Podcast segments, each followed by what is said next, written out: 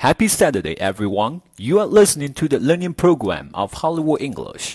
大家周日快乐！您正在收听的是好莱坞英语的美剧学习频道。今天我们给大家带来的地道表达法是 eager beaver，赶快来学习学习吧。eager beaver，它的英文解释是第一种版本：a person who is excessively diligent or overly zealous。第二种版本 ：a person who displays conspicuous diligence, especially one who volunteers for extra work.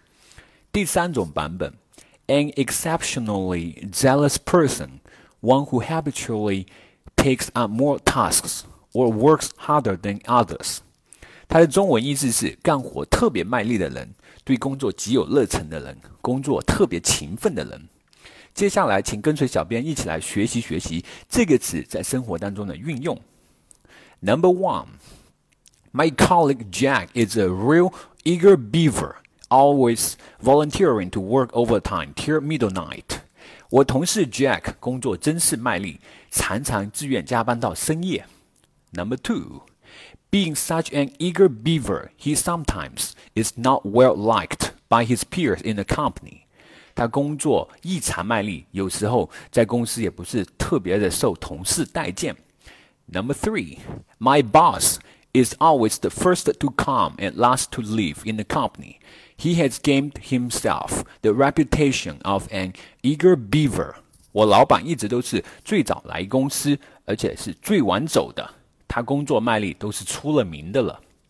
Number four, when she first started working, she was a real Eager beaver，他一开始工作那会儿，他可真算得上是一个工作狂。